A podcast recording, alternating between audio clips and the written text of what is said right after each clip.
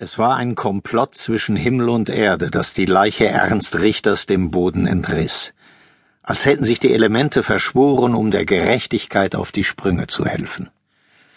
Zuerst der Sturm am 17. Dezember, der morgens um kurz nach acht Uhr ausbrach.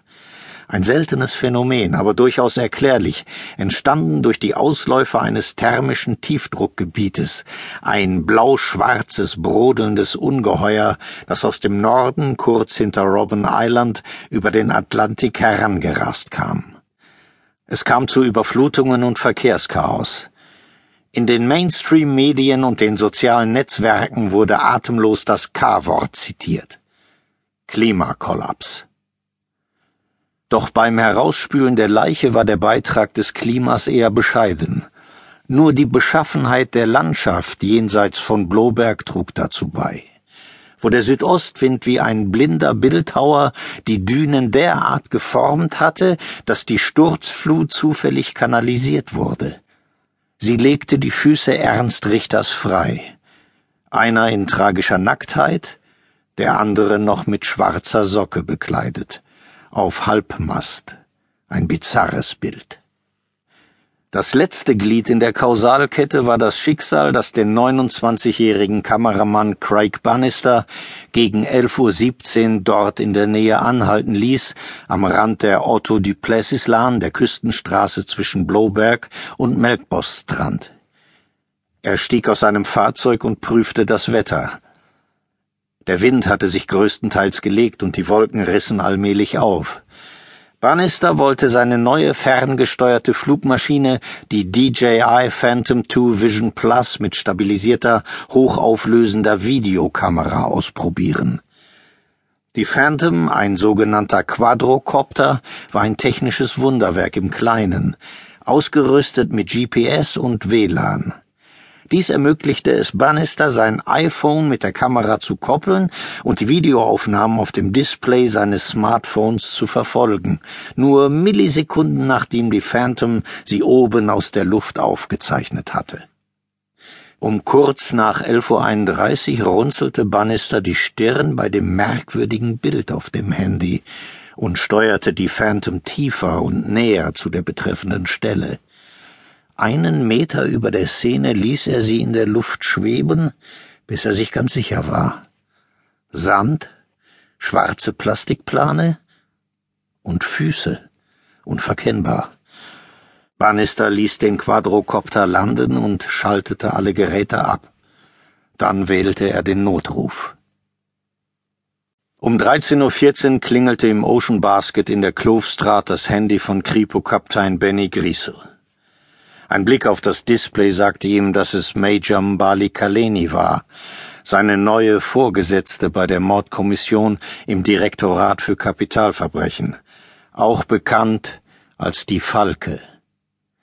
Da ihm der Anruf eine potenzielle Fluchtmöglichkeit bot, meldete er sich hastig und hoffnungsvoll. Hallo Benny, tut mir leid, dass ich Sie beim Mittagessen stören muss. Kein Problem, sagte er.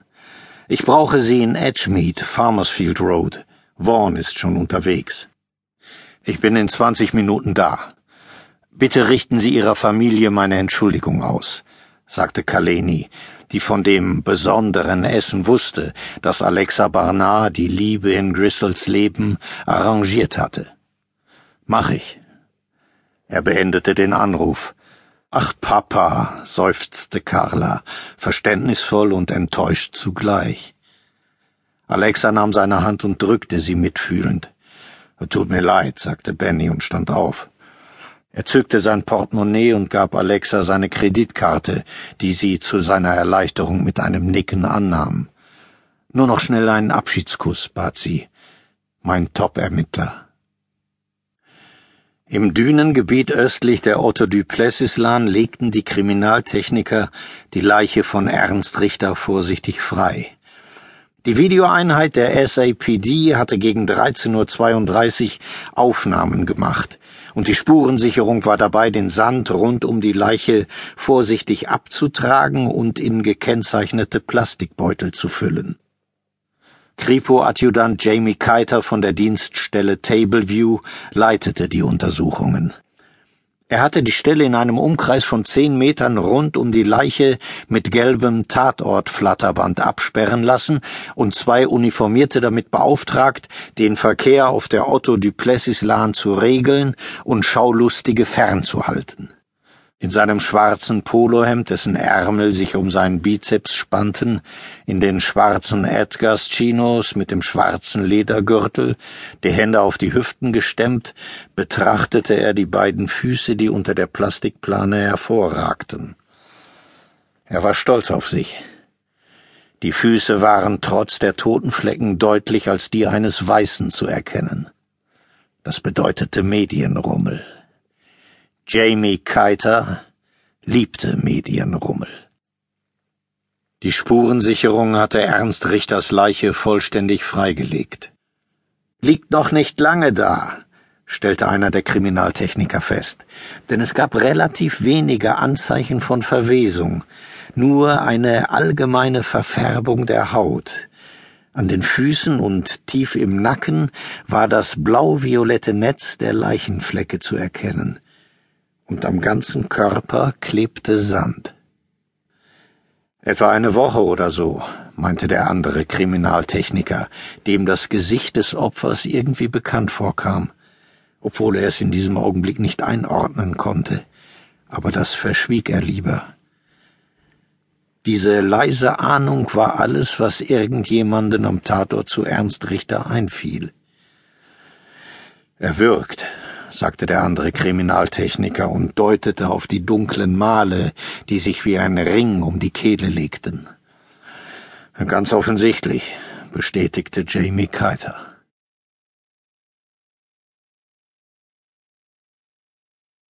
Die Farmersfield Straat lag an jenem Mittwochnachmittag verlassen da eine Mittelklasse-Wohngegend, Reihen weißer und cremefarbener Einfamilienhäuser mit Ziegeldächern und ordentlich geschnittenem Vorgartenrasen. Der morgendliche Sturm hatte eine Spur von Ästen und Blättern auf der Straße hinterlassen. Grisel brauchte nicht nach der Adresse zu suchen. Die Nachbarn hatten sich in kleinen Gruppen auf der anderen Straßenseite zusammengefunden, und vor dem Haus standen mehrere Polizeifahrzeuge. Griesel parkte in fünfzig Metern Entfernung auf dem Bürgersteig.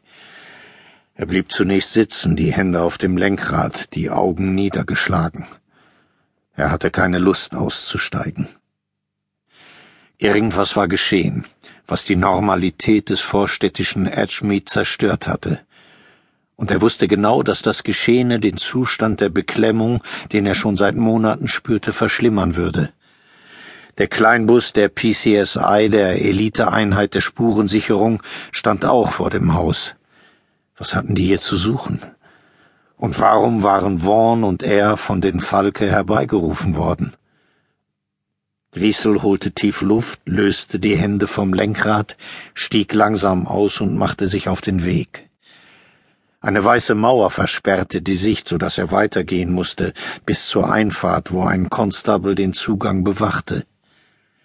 Das Haus glich den meisten anderen in der Straße. Weitere Polizisten scharten sich um die Tür im Kreis, die Köpfe gesenkt.